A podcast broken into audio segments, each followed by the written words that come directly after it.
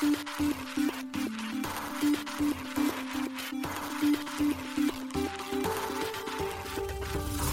しい経済ニュース。この番組では現当社のメディア新しい経済が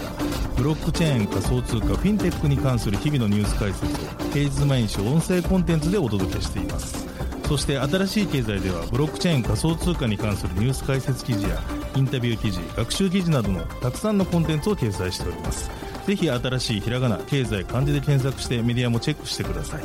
そして LINE 公式アカウントではメディアの更新情報を配信しております。LINE 公式アカウントにもぜひご登録ください。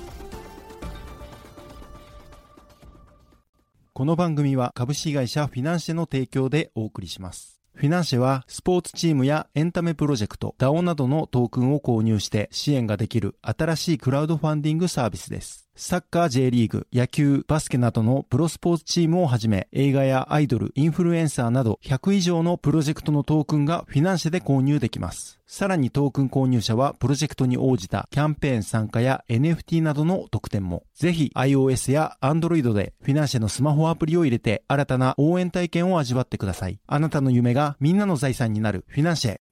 現当社新しい経済編集部の大津賀です。高橋です。はい、本日は3月の20日月曜日です。今日のニュースいきましょう。アメリカコインベース、米国以外でグローバル顧客向け暗号資産取引サービス検討化報道。アメリカステートストリート、イギリスカストディ企業コッパーとの業務提携を終了報道。暗号資産 ETP 提供の21シェアーズ、需要の低い6商品の提供停止へ報道。クリプト .com ドバイで暗号資産事業の MVP 準備ライセンス取得。クラーケンにディファイの GMX 上場へ。アービトラムが独自トークン ARB 発行へ DAO 運営移行で。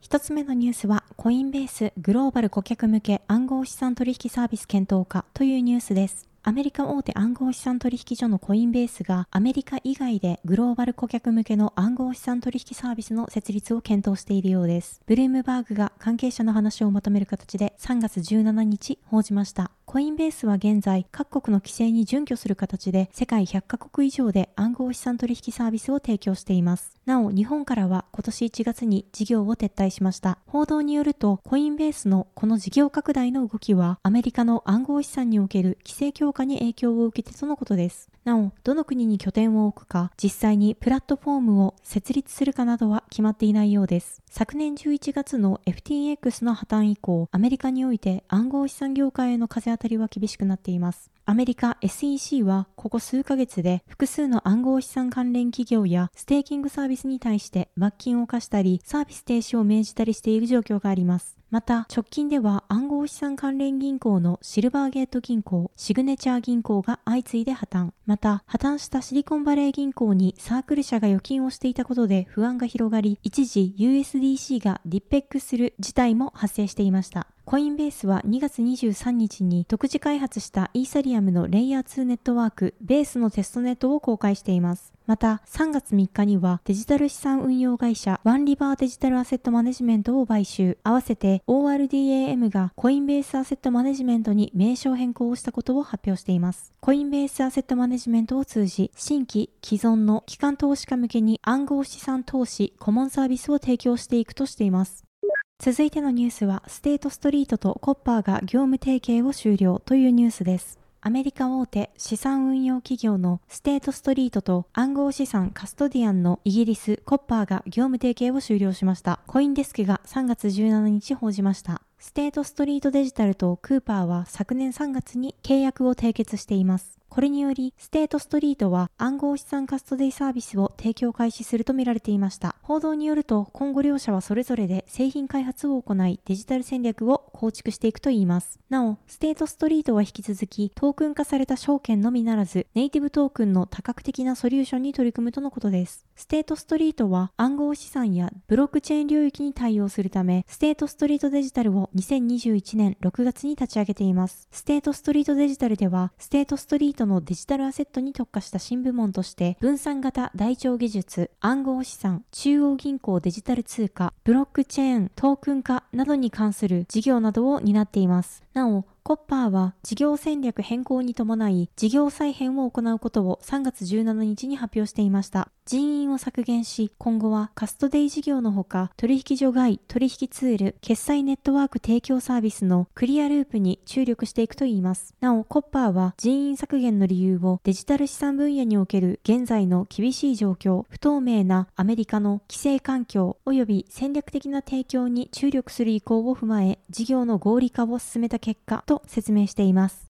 続いてのニュースは、21シェアーズが6つの暗号資産 ETP を提供停止へというニュースです。スイス拠点の資産運用会社21シェアーズが6つの暗号資産 ETP の提供を停止するようです。ブルームバーグをはじめ各メディアが3月17日報じました。対象となる商品は4月6日で取引終了予定の21シェアーズクリプトレイヤー1 ETP 21シェアーズ DeFi 10インフラストラクチャー ETP 21シェアーズ S&P リスクコントロールドビットコインインデックス ETP 21シェアーズ S&P リスクコントロールドイーサリアムインデックス ETP 21シェアーズ USD イールド ETP そして6月12日で取引終了予定の21シェアーズテラクラシック ETP です。なお、これら6つの商品の運用資産額は合わせて70万ドル未満だといいます。21シェアーズはこれら商品の提供停止の理由として他の商品と比べて需要が低迷しているためだと説明しています。なお、報道によると同社は6つの商品以外の他の商品で継続的に強い需要を確認しており、今年1月は同社市場2番目に好調な月だったとのことです。1月には2695万ドル、日本円にして約35.5億円の資産流入があったとのことで、これは2022年同時期の2673万ドル、日本円で約35.1億円を上回る数字とのことです。また、1月には21シェアーズビットコイン ETP と21シェアーズイーサリアム ETP の運用資産がそれぞれ2億ドルを超えたことも報じられています。21シェアーズは暗号資産投資商品を提供する21カンパニーの子会社で暗号資産 ETP を提供する企業です。これまで複数の暗号資産連動の ETP をローンチしています。なお、21カンパニーは昨年9月に約36億円を調達し、評価額が約2870億円に達しました。これにより同社はユニコーン企業になっています。21シェアーズは昨年10月14日、現物ビットコイン ETP を UAE で提供開始したことを発表。同日、ビットコイン ETP は21シェアーズビットコイン ETP の名称でナスダックドバイに上場しました。また、21シェアーズはこの上場で中東市場へ初参入となっていました。なお、これにより同社は世界9カ国に計46商品を上場させたとのことでした。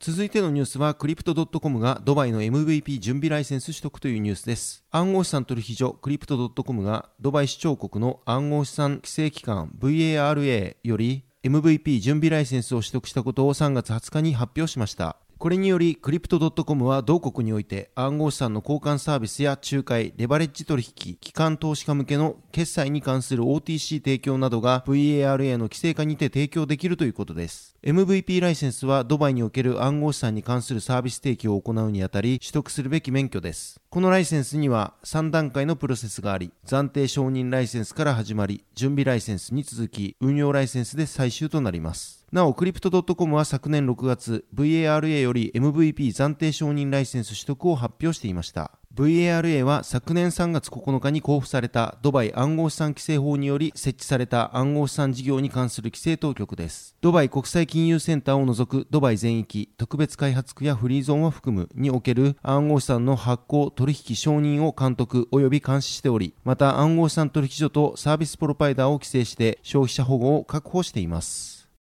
続いてのニュースは、クラーケンに GMX 上場へというニュースです。アメリカ・サンフランシスコ拠点の大手暗号資産取引所クラーケンが暗号資産 GMX を取り扱うことを3月16日に発表しました。同取引所での GMX 取り扱いは世界協定時で3月21日14時半から開始される予定です。流動性条件が満たされ次第、クラーケンアプリとインスタントバイ、販売所にて対応するといいます。すでに GMX の入金は開始しています。取引ペアについては、米ドル USD 及びユーロ、EUR が対応するということです。なお、クラーケンで取り扱う GMX は、イーサリアムのレイヤー2ネットワークであるアービトラムに対応したトークンのみになるといいます。他のネットワークからの入金については GMX を失うことになります。また、クラーケンのサービス提供地域で GMX の取引はサポートされますが、カナダは非対応ということです。GMX はアービトラムとアバランチで安い手数料でのスワップを提供する DeFi プロトコルです。また1.1倍から30.5倍のレバレッジをかけたポジションを持つことができます。GMX は GMX のガバナンストークンです。GMX は現在暗号資産取引所であるバイナンスやクーコイン、OKX やバイビットなどの暗号資産取引所のほか、ユニスワップ V3 やトレーダージョーなどの分散型取引所で取り扱われています。現在の GMX の時価総額は約6.8億円となっています。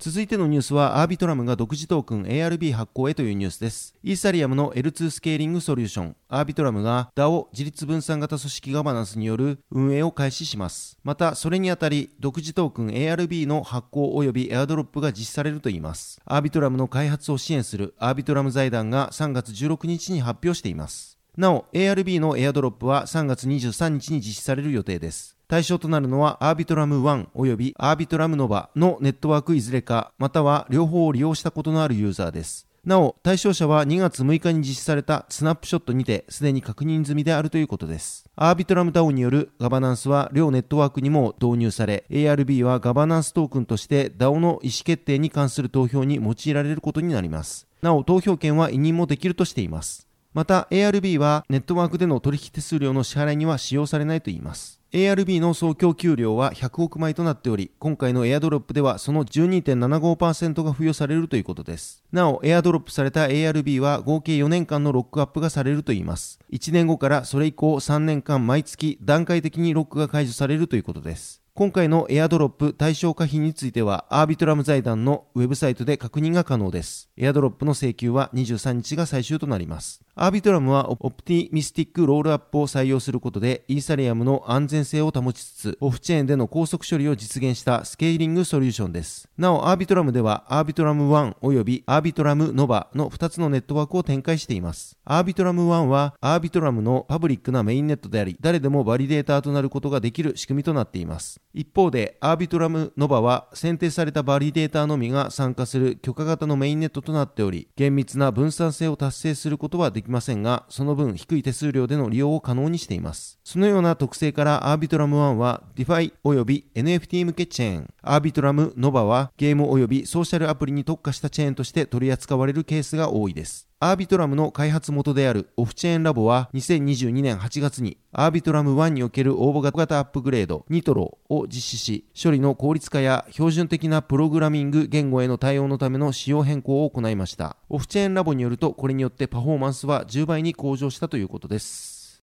そして新しいコンテンツ出ておりますので紹介させていただきます。SBIVC トレードより暗号資産週間マーケットレポートが届いております。ビットコインが週で約30%上昇。一時、昨年6月の水準まで回復。暗号資産週間マーケットレポート3月20日号となっております。こちら新しい経済の記事から確認できるようになっておりますので、ぜひご覧ください。